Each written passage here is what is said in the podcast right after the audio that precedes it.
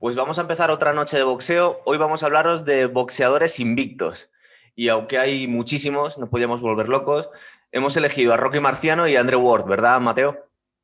Sí, boxeadores invictos, pero por lo menos que hayan sido campeones del mundo, ¿no? Entonces, estos dos que además han sido campeones del mundo, que no tienen nada que ver el uno con el otro, eh, ni por peso, ni por periodo histórico, ni por categoría, ni por relevancia ni nada, pero bueno, un poco la idea era esa, igual luego seguir con otros programas por el estilo, donde vamos a analizar, pues eso, los eh, muy pocos, en realidad, invictos que hayan sido campeones, porque otros invictos sí que los hubo, el típico que igual peleó un par de veces y luego ya se retiró, o una vez ya solo por, para decir que, era, que había sido profesional y tal, pero mm, bueno, pues eh, nos gustaba un poco ver los campeones invictos sin por ello darle demasiada importancia. Es decir, bueno, pues una, no es que porque alguien no, sea invicto sea peor, sino, vamos, Tomachenko donde estaría, que perdió el primer combate de su carrera y luego, mira, mira, mira qué pedazo,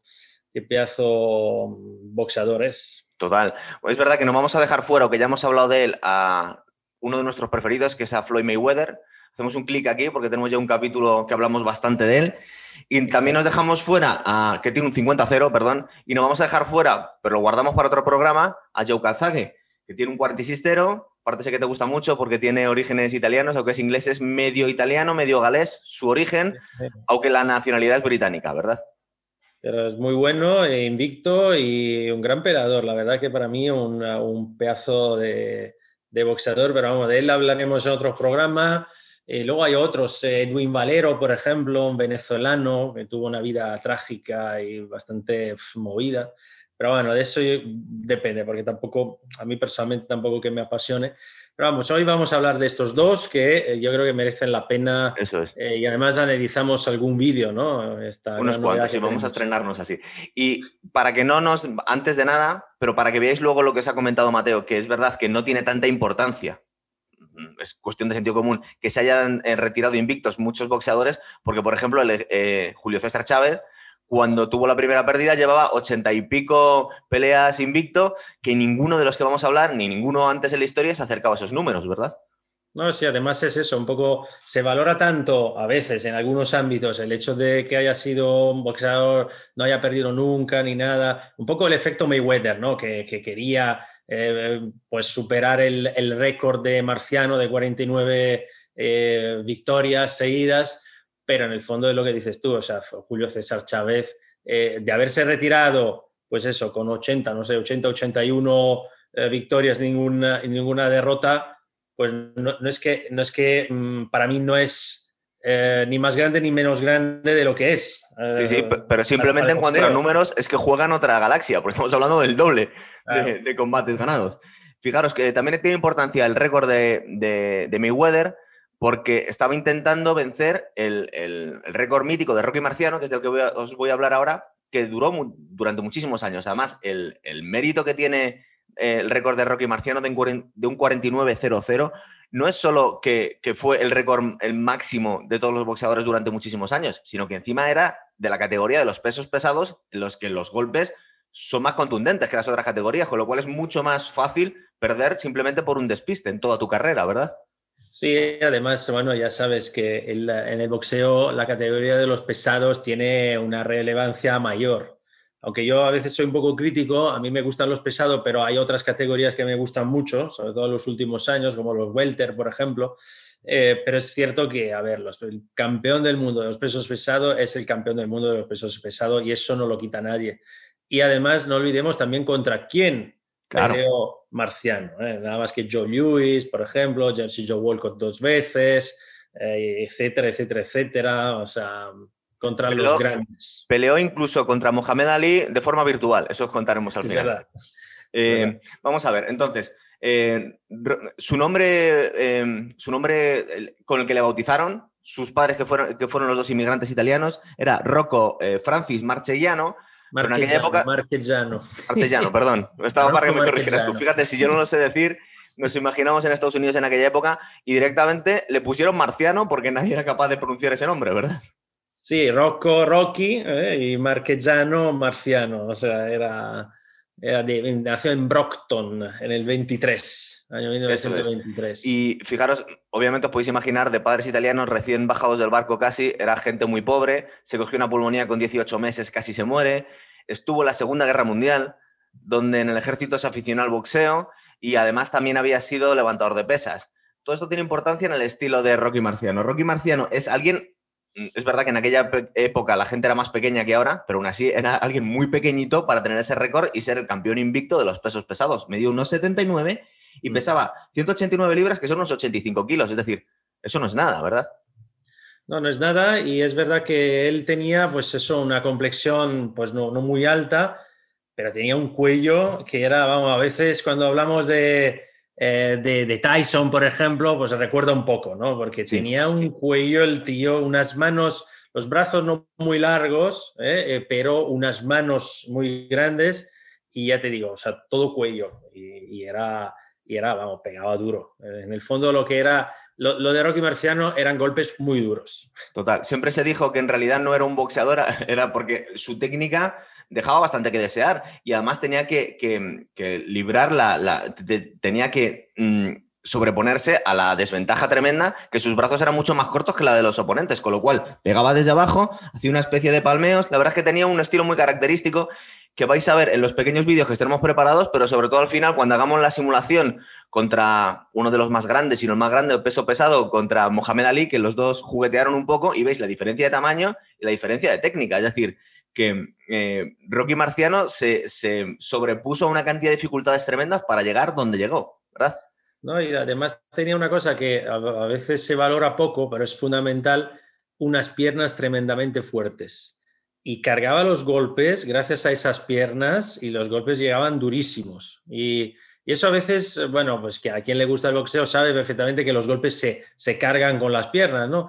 Eh, y, entonces, bueno, pues es verdad que era todo como un bloque así de, de, músculo, pero es que encima, además, la parte de abajo, eh, que eso también un poco le quitaba a veces un poco de, velocidad, eh, no era tan ágil, pero tenía, cargaba una, con la fuerza de las piernas, cargaba unos golpes tremendos fue la última, lo que se llamaba la última esperanza blanca, es decir, el último boxeador blanco de los pesos pesados hasta que llegaron los Klitschko. Eh, no volvimos a ver pues, un boxeador blanco que pudiera sobreponerse a todas estas cosas. ¿No crees, Mateo, que tenía un poquito que ver? Calzague, calzague, pero no es peso pesado. Estamos hablando de los pesos pesados. Em, bueno, pero calzague le daba duro casi, era muy grande, sí, sí es cierto. ¿No crees que tiene algo que ver que fue Mike Tyson de alguna forma fue heredero de Rocky Marciano? Es decir, alguien mucho más bajito y se tenía que sobreponer a esa distancia de, alcance. Sí, porque en el fondo son pocos, ¿no? Los, eh, los em, digamos, los que llegan a ser campeones del mundo, no, siendo en el fondo tan bajitos, ¿no? Bajitos y, y vamos, si pensamos a, pues eso, a los grandes campeones, bueno, a Joshua ahora, por ejemplo, ¿no? Es que Joshua es un, es un gigante. Los, los eh, eh, digamos, eh, tres de ahora, los, los tres, digamos, más grandes de los pesos pesados de ahora son todos tres gigantes. Pasan de dos metros, los tres, claro. Claro, entonces es otra, es otra cosa. vamos, pues, sí, sí, voy a, vamos a ir analizando un poquito los, los últimos combates, los tenemos aquí. Eh, bueno, son 49 ceros, como lo veis. En ninguna, en ninguna base de datos vais a encontrar todos los datos en verde, como aquí. Los ganó todos automáticamente. Mm, la verdad es que eh, podíamos ir analizando algunos, pero del principio de su carrera sí, simplemente es curioso. Este, este primer... Em, a ver, lo voy a poner aquí. Este, la pelea número 18, 18-0 con Harry Haft Harry Haft, que la verdad es que no llegó a ser un gran boxeador, lo que pasa es que es curioso porque era un superviviente de la Segunda Guerra Mundial de los campos de concentración polacos. Mm. fijaros el mérito que tiene salir de, esas condiciones y llegar a, pelear en los pesos pesados. Bueno, es verdad que le, tumbó en el, tercer asalto, pero no deja de tener mérito, eso como curiosidad. Y luego ya nos íbamos a ir al combate con Joe Louis, ¿verdad, Mateo? Que fue, Joe Louis era el ídolo de Rocky Marciano, es verdad que iba para abajo ya, que tenía pues 37 mm, años, que ahora cuando os enseñamos el vídeo, es cierto que no parecen los 37 años de hoy en día, del 2021, esos 37 años. Sí, está bastante cascado. Joe Lewis además se nota muchísimo que ya su movimiento de piernas eh, es, no, es, no era el que tenía antes, pero no dejaba de ser Joe Lewis, ¿no? uno de los grandísimos boxeadores de los pesos pesados norteamericanos. Eh, y efectivamente, pues eh, Rocky Marciano lo, le gana, lo noquea de manera durísima, como vamos a ver ahora, y casi le, da pena a, Rocky Marciano haberle noqueado, porque era realmente su ídolo. Su ídolo eh, era, era él, era, era Joe Lewis, se había noqueado a su ídolo.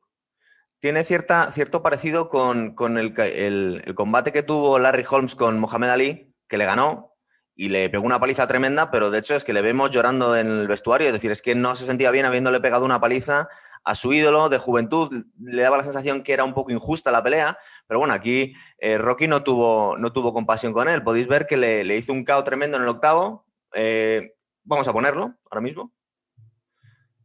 Pues estamos viendo, hasta que veamos el, el KO, vemos aquí la diferencia de clase. Sí es cierto que eh, Joe Louis está considerado como uno de los mejores, si no el, mejor boxeador del peso pesado de todos los tiempos, para mucha gente, sobre todo para los de la vieja escuela, siempre decían que, era el boxeador perfecto. Y después de perder con Max Smelling y tener la revancha y machacarle, pasó muchísimos años que quería la gente que era intratable, ¿verdad? Aquí vemos el primer KO. Bueno, y lo que verdad es que lo duro es el, es el último, el segundo, ¿verdad? Sí. Que lo tenemos aquí, la verdad es que ha pasado por la historia. Y es un golpe durísimo que lo echa fuera de ring y mira, mira cómo. Total. Mira cómo, cómo queda.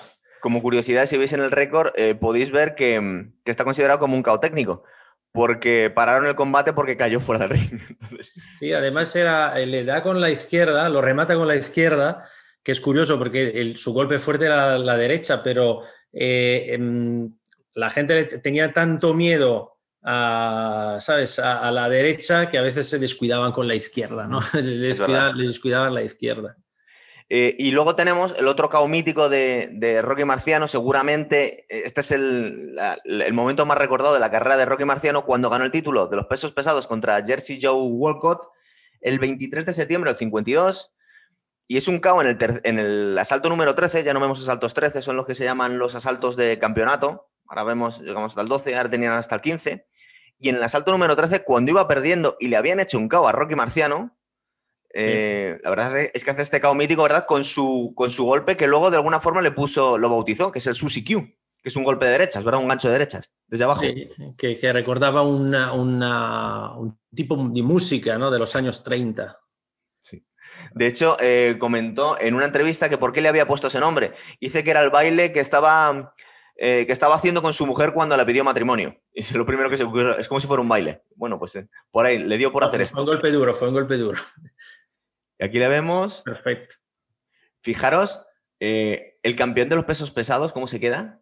Después de ir ganando lo que, me, hace, gracia es el árbitro, en este caso, que sigue contando. Hoy, hoy, en día sería imposible, es un caos de toda la vida, es que no se va a levantar nunca, pero sigue contando hasta el 10, ¿no? Eh, con, eh, con, Jersey Joe Walcott prácticamente desmayado.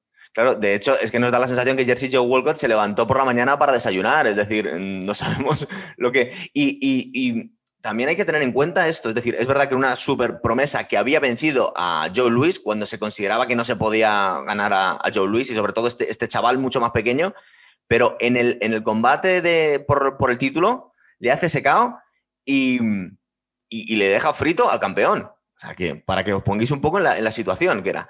Eh, luego aquí tenía unos extractos de, lo que pasa es lo vamos a comentar un poquito por encima, unos extractos de, entrevistas que le hicieron a, Mohamed Ali preguntándole por Rocky Marciano, porque era un poco como el heredero, el que volvió a poner de moda el boxeo después de muchos años que había tenido un poco de cadencia. Y la opinión que tenía Mohamed Ali, todo este vídeo, os comento que va a ser después del combate simulado que hicieron. Es decir, muchas veces hablamos quién habría ganado, Mike Tyson o Mohamed Ali, eh, em, Jack Johnson o Klitschko. Bueno, no lo podemos saber porque son épocas distintas, pero aquí en este momento Hicieron una especie de juego para la televisión, hicieron un super fight, ¿verdad, Mateo?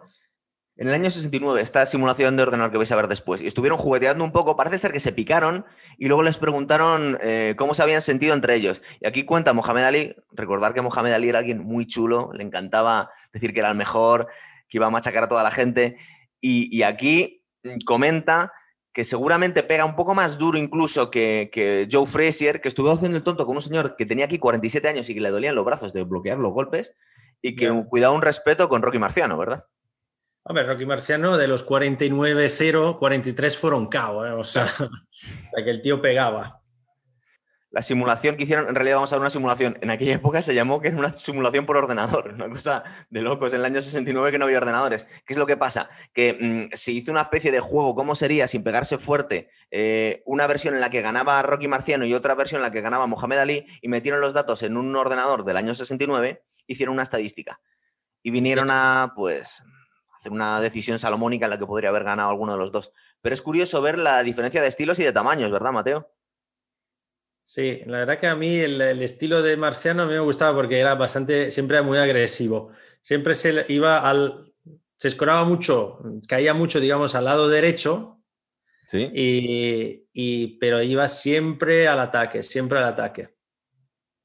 La verdad es que, fijaros que aquí, la verdad es que está teniendo un, está un poco teniendo misericordia Mohamed Ali, porque claro, es un señor mayor, que aquí, de hecho, no lo hemos comentado, pero que iba con peluquín.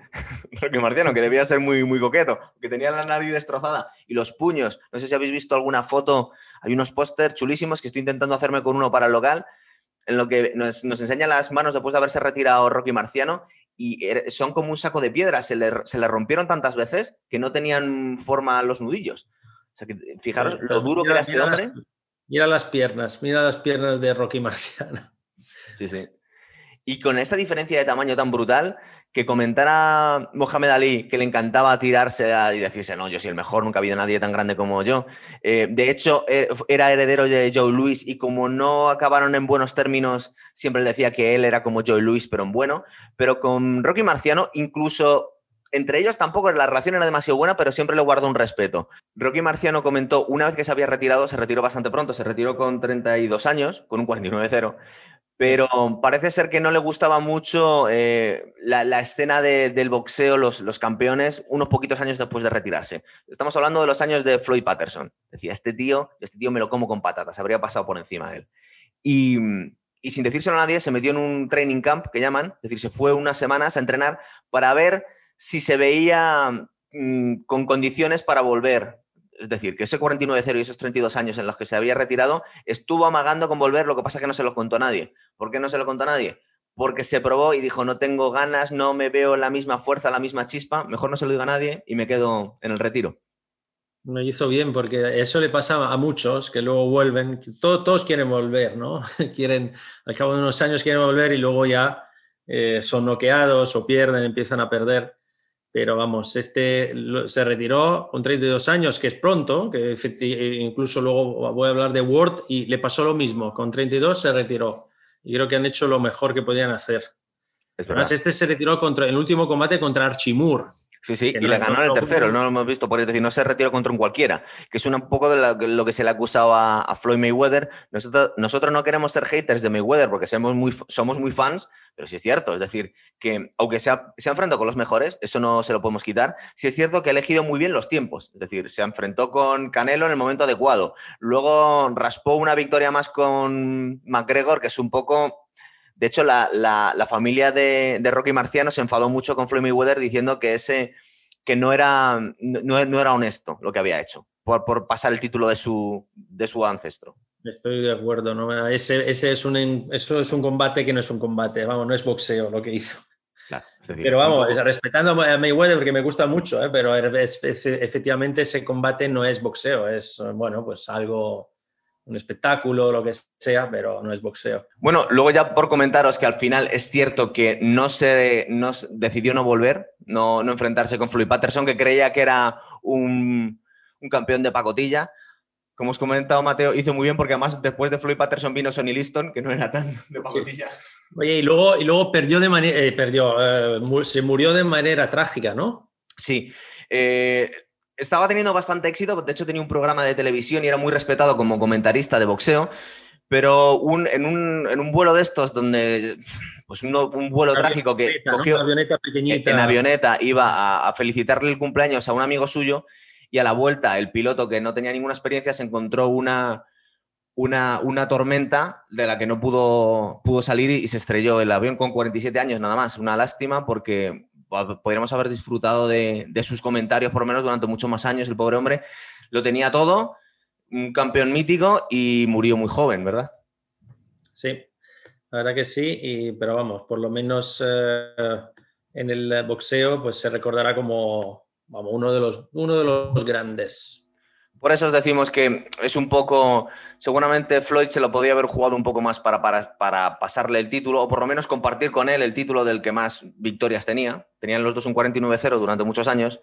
Y bueno, pues quedó un poco feo, pero bueno, como somos muy fans de Mayweather, pues lo vamos a dejar ahí. Ah, como son dos categorías de peso diferentes, pues nada, tampoco, tampoco hay que, ¿sabes? Bueno, pues 49-0 en los pesados. Eh, tiene, tiene, tiene mérito. Sí es cierto que se hace un poco de trampas, porque hasta, hasta, el, último, hasta el, último, el último combate de Deontay Wilder que perdió contra Tyson Fury llevaba un 44-0. Y toda la gente estaba ya diciendo, bueno, es posible que les pase, pero también, entre otras cosas, hay que decir que Deontay Wilder se estaba pegando con nadie.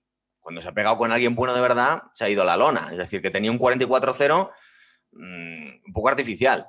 Pero claro, también es otra cosa que en, en, aquellos años, en los años de Marciano, fíjate tú, Marciano es profesional, empieza en el 47 y el último combate contra Archimur en el 55. Es decir, que mm, en pocos años, no, no llega, vamos, ocho años, creo, algo así, eh, son, llega a 49 peleas. Es brutal, es algo que hoy, hoy en día sería imposible, vamos. Sí, hoy pelea la gente mucho menos. Bueno, y ahora también nos vamos a hablar de, de Andrew Ward, que no tiene nada que ver, es un boxeador de otra época, pero bueno, tiene un 32-0, que no está mal tampoco. Sí, otra época, un peso semipesado o supermedio o supermediano. Eh, nace en San Francisco en el 84 y lo, bueno, lo suyo, la, digamos, lo mejor de su carrera es de, entre el año 2009 y 2017, cuando defiende eh, en 10 ocasiones el cinturón de campeón del mundo. Eh, ya había sido campeón olímpico, había ganado la medalla de oro en 2004 en la Olimpiada de Atenas y además la revista, prestigiosa revista de boxeo de ring, le había elegido como boxeador del año en 2011 y también como mejor libra por libra en el año 2017. Eh, pues es un eh, campeón, eh, vamos, es un boxeador que a mí me, gustaba mucho porque es un boxeador además que se retiró hace, hace poco, hace muy... Mira, tengo aquí, te dejo aquí el récord si quieres. Tenemos aquí todo. pues aquí tenemos, por ejemplo, el último combate, que son esos dos combates contra Kovalev, que luego vamos a comentar, en el año 2017, con lo cual vemos que es un boxeador que se retiró hace, hace muy poco, hace muy poco, de manera un poco sorprendente, porque con 32 años no, y además estando bastante en forma, es un tío súper en forma, muy ágil. Eh, pero yo creo que, como veremos eh, en estos dos combates de Kovalev, eh, los combates de Kovalev muy criticados, porque hay quien dice que el, primero lo perdió y el segundo lo ganó de una manera un poco rara. Un poco ruin, sí. Un poco rara, con lo cual pues podían haber sido incluso dos derrotas. Con lo cual yo creo que de manera bastante sabia vio que, que bueno, que su carrera ya estaba un poco yendo hacia abajo eh, y, que, que era mejor retirarse. Pero le, han picado mucho, ¿eh, Mateo, porque es comentarista deportivo, está con todos los boxeadores y siempre le están diciendo, como os ha comentado él, que está muy en forma y que todavía es joven. Están diciendo, bueno, pero amplía un poco tu récord, ¿por qué no te atreves? Es decir, le están siempre con pullitas a Andrew Ward y él se ha mantenido firme, pero le han, le han picado durante muchos años con que volviese. Sí, yo creo que hizo bien. Como, como decíamos antes, un boxeador cuando siente que se tiene que retirar y lo hace, mejor que lo haga. Además, André Ward, que tiene ese récord de 32-0, eh, de, esos 32, 16, es decir, el 50% fueron, fueron por KO. Eso significa que no era un gran pegador. Estamos hablando de un, de, un peso ya alto, un super, super mediano. O sea, quiero decir, no era un peso ligero donde quizá hay menos caos a veces. Es un, eh, es un boxeador como muy muy ágil, muy habilidoso, pero con una, no una gran pegada. Con lo cual, eh, cuando la agilidad por los años pues ya va cayendo, o tienes una gran pegada, como tenía Rocky Marciano, o si no, lo suyo es que es que dejes el boxeo y sigas, y sigas tu vida, ¿no? Como comentarista, por ejemplo. Fijaros que fijaros, es un buen boxeador y que tiene técnica que es campeón de es campeón olímpico también. O sea, no, es, no estamos hablando de un cualquiera. Eh, bueno, además a mí me gusta mucho su técnica, además lo explicaba en un vídeo, hay, varios vídeos suyos en, en, YouTube donde además explica técnicas de boxeo, lo hace bastante bien eh, incluso comparándose un poco a los boxeadores de su época, incluso con Mayweather, ¿no? Cómo él se defendía, cómo se mueve en el ring. Y una cosa que siempre me ha llamado, me ha llamado mucho la atención de Ward es que él dice que todo vale, es decir, toda parte del cuerpo. Eh, en el boxeo hay que pegar, o sea... Lo, lo eh, vamos a ver en los vídeos, ¿verdad? Todo vale. No, exacto, exacto. Con, con se lo tomó a la letra porque, vamos, da, un montón de golpes bajos, pero la idea de everything is a target eh, es, es, lo suyo. Él dice, dice muchas veces, los brazos mm, se pueden pegar, es decir, si le das va, durante 10 asaltos golpes fuertes a los brazos de tu, de tu rival, eh, lo vas desgastando. no tienes solo que centrarte exclusivamente en la cara, sino también en el resto. Y efectivamente él da muchos golpes al cuerpo también. Eh, eso, eso lo que estaba comentando justo en la entrevista que os he enseñado Mohamed Ali, que del combate simulado que tuvo con Rocky Marciano, que decía que, bueno, la verdad es que estaba un poco jugueteando, de tantos piques que tenían en conversaciones en la tele, debió intentar pegarle al señor este mayor y comentaba Mohamed Ali que nunca le habían dolido tanto los brazos. Dice, madre mía, qué, qué dolor de brazos tengo este tío en, en la vieja escuela eh, sabían que te tenían que pegar en todos los sitios y si te machacan los brazos ya no te puedes cubrir. Mm, claro, los golpes duros ahí son, los, golpes en los brazos son, son, tremendos. Y bueno, pues eh, resumiendo un poco la carrera de, de Ward, es campeón a partir del año 2009, eh, hasta que luego ya prácticamente se retira.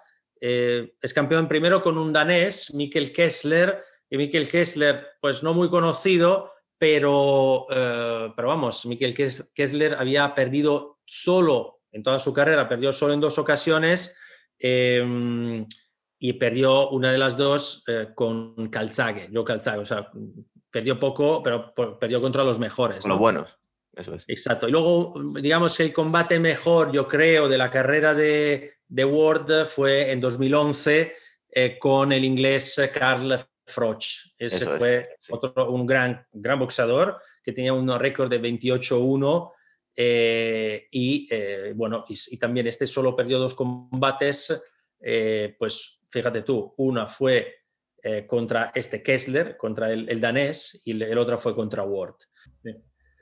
Así, aquí simplemente ver cómo esquiva, que es un boxeador que se mueve, se movía mucho, bastante técnico, y que le gustaba eh, pues pelear a, la distancia, no le gustaba en corto.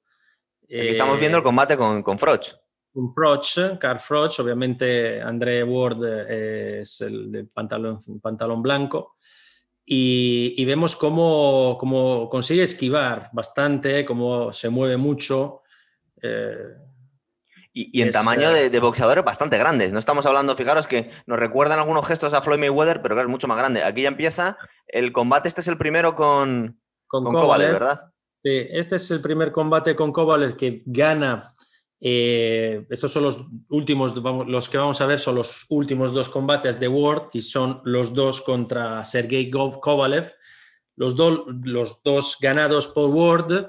El primero, este, eh, con eh, los tres jueces eh, que puntúan un 114 contra 113. O sea, muy justito.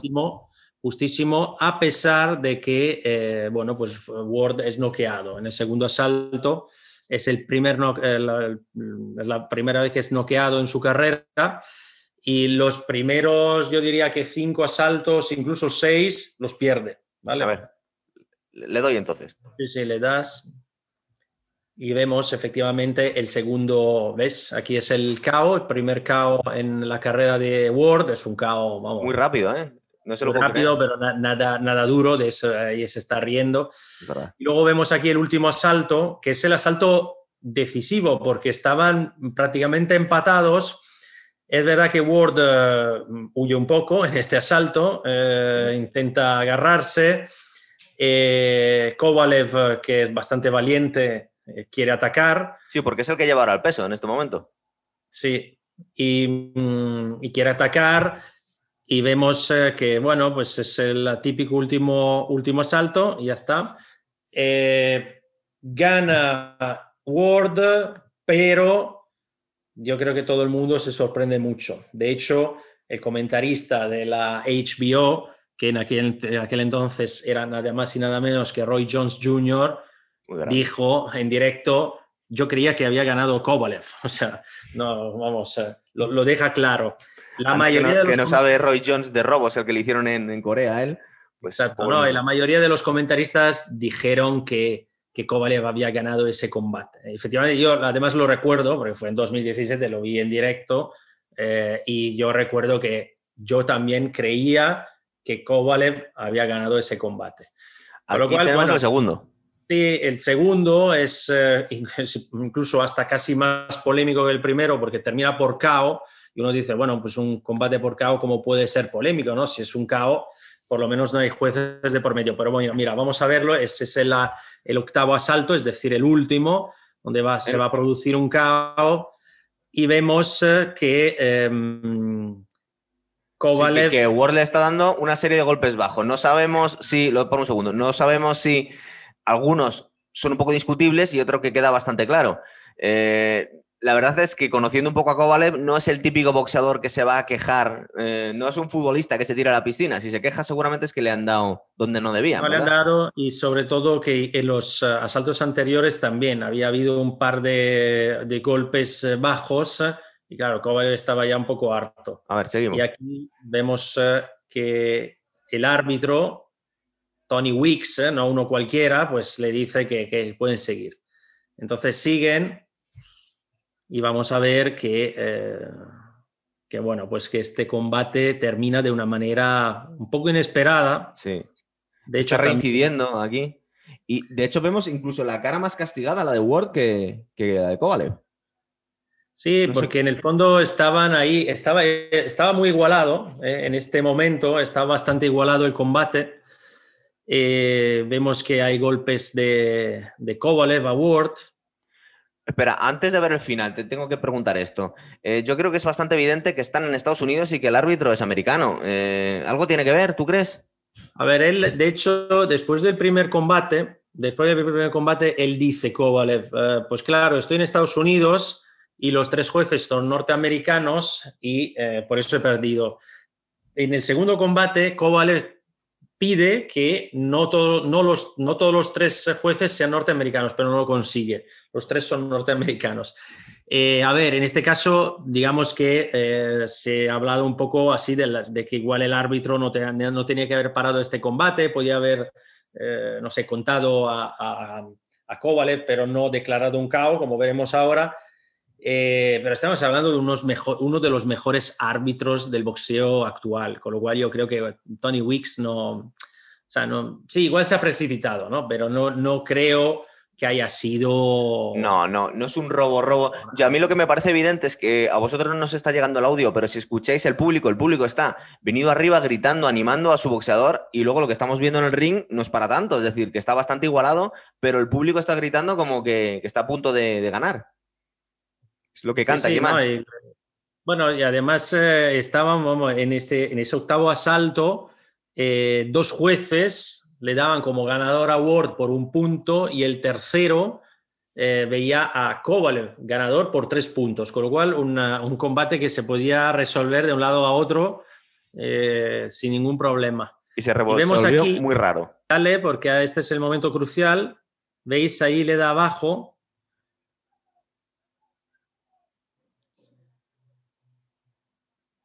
La verdad es que está, todos los golpes contundentes van abajo. Sí, lo arrincona, ahora lo, lo está arrinconando. Y es verdad que, que Kovalev no, no, responde, además tiene los brazos abajo, no está haciendo prácticamente nada. mira, este último golpe que hemos visto ahí eh, eh, es que no tiene perdón de Dios, es decir, casi le ha pegado, es decir, no, no, no me pueden decir que es que apuntado mal, fijaros, lo vuelvo a poner. Bastante evidente él se, pone así, pues, claro, y el árbitro pues se interrumpe el combate. Pues un poco precipitado, yo creo. Y no, no solo yo, vamos, si, si quieren, los que nos escuchan, si quieren ver este en YouTube, en cualquier imagen de este, de este combate, verá como incluso los comentaristas dicen que no, no puede ser, comentarista norteamericano, ¿qué, ¿qué, hice? ¿Qué árbitro? ¿Qué estás haciendo? Que esto no, no, no, esto no es correcto. Pero bueno, así termina un poco la carrera de Ward, ¿no? Entonces, bueno, pues eh, a ver, hoy hemos puesto a dos grandes, uno mucho más grande que otro, o sea, hemos puesto a dos que nunca han perdido, campeones, Marciano, que no lo discute nadie, Ward, la verdad que siendo un gran, un gran boxeador, pero en efecto, eh, es sobre todo estos dos últimos combates, bueno, pues regulares, ¿no? De, es que lo que hace tan increíble el, récord de Rocky Marciano, más allá que era más bajito y que eran los pesos pesados, era que en aquella época no, andaban con tantas estrategias como hoy en día los boxeadores. Es decir, a Mayweather se le acusa mucho que ese de 50-0 es un poco de plástico. Es decir, es verdad que ha peleado con los mejores, pero elegía muy bien el momento en lo que peleaba con los mejores. Eh, en el caso, por ejemplo, que no llegó porque ya se ha encargado el récord de, de Deontay Wilder, que iba con un 44-0, es que se estaba enfrentando a gente que no valía nada completamente. Eh, en el caso de Andre Ward, es verdad que es un 32-0, pero mm, ya vemos como, mm, digamos que sabía elegir muy bien lo que quería hacer cuando no, y cuando vio que estaba ganando los combates muy raspados o de forma injusta, se retiró y hizo muy bien. Sí, y tampoco, a ver, en la carrera de Ward tampoco que se haya enfrentado a una barbaridad de, supercampeones. ¿eh? O sea, Rocky Marciano en ocho años se enfrentó con, todos, incluso con algunos dos veces, em, y la verdad que, que, eso se nota. Y Mayweather, yo Mayweather para mí ha sido un grande, solo le reprocho el combate con McGregor. Eso para mí es eh, lo peor que ha hecho y no tenía que haberlo hecho lo demás, bueno, pues oye, con Canelo, se enfrentó a Canelo cuando Canelo no era el Canelo de ahora, pero bueno, y con Cotto, pero Cotto es bueno también, pero se, enfrentó a, muchos grandes. ¿eh? O sea, la verdad que cuando uno ve lo que ha hecho Mayweather, dice, uff, mucha tela. ¿eh? Este Total, estoy de acuerdo. Además, cuando tú eres el campeón, tú puedes poner las reglas. Es decir, claro, es el otro, el aspirante, el que tiene que vencerme a mí. Entonces, hasta cierto punto te haces valer tu ventaja. Entonces, a mí me parece bien. Que al final el último combate, en vez de enfrentarse con Golovkin, se enfrenta con, con McGregor, eso es un poco ya más discutible. Exacto. Pero bueno. Se puede haber quedado con un 49-0 y ya quedaba más, más equilibrada la cosa. Pero muy bien, pues ya os hemos hablado de estos dos, de, dos grandísimos boxeadores invictos, uno más que otro, es cierto, y guardamos porque tenemos más para otro programa, ¿verdad? Así es, a ver los demás lo vamos a descubrir poco a poco. Eso es, muy bien. Venga, pues hasta otra, chicos.